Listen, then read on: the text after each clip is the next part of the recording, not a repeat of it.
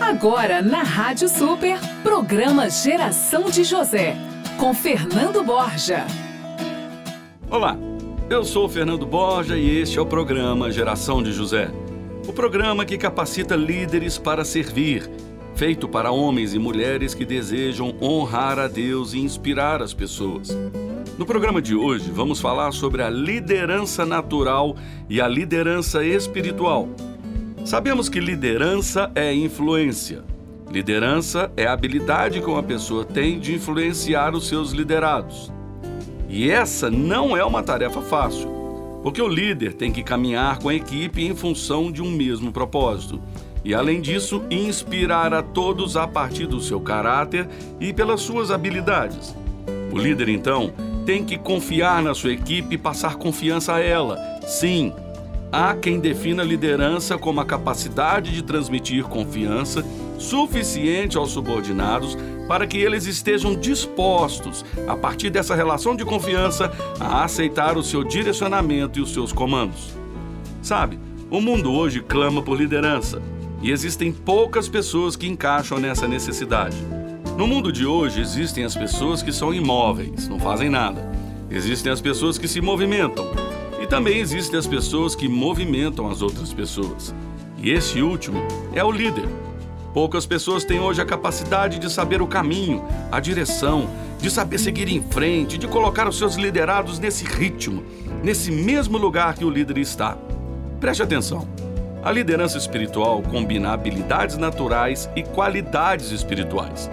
Se considerarmos que todas as coisas vêm de Deus, todas as nossas qualidades naturais são, na verdade, sobrenaturais, porque provêm de um Deus sobrenatural.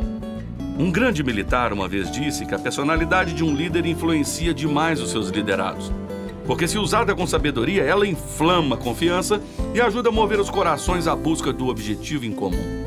As qualidades naturais e espirituais só funcionam em uma gestão quando elas são empregadas no serviço de Deus para propagar a sua glória.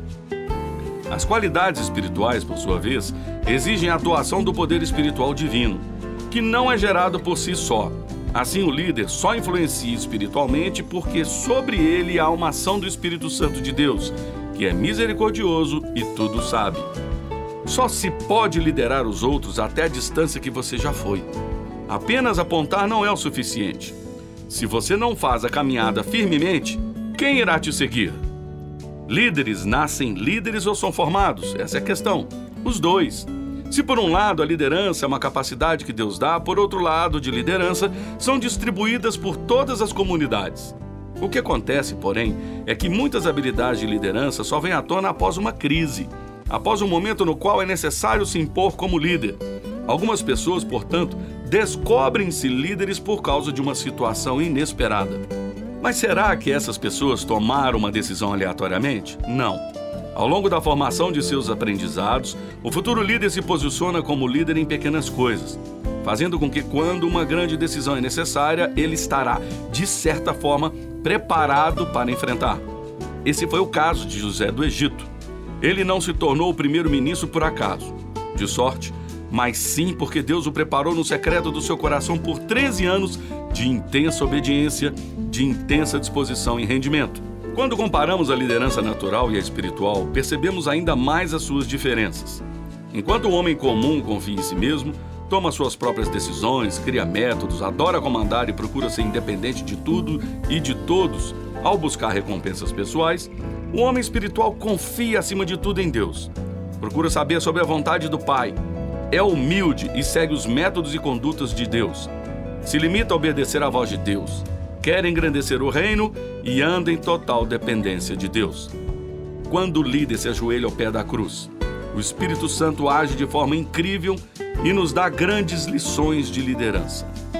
Deus sempre criará um momento oportuno e a atmosfera para usar com poder este líder que vive sob a influência de Jesus Cristo. Bom, meus irmãos, hoje eu vou ficando por aqui. Amanhã a gente se encontra de novo. Se você deseja fazer contato comigo para uma palavra na sua igreja, ligue 31 3653 7057. Deus te abençoe e lembre-se, irmão, tenha coragem para fazer a diferença. Você ouviu o programa Geração de José com Fernando Borja.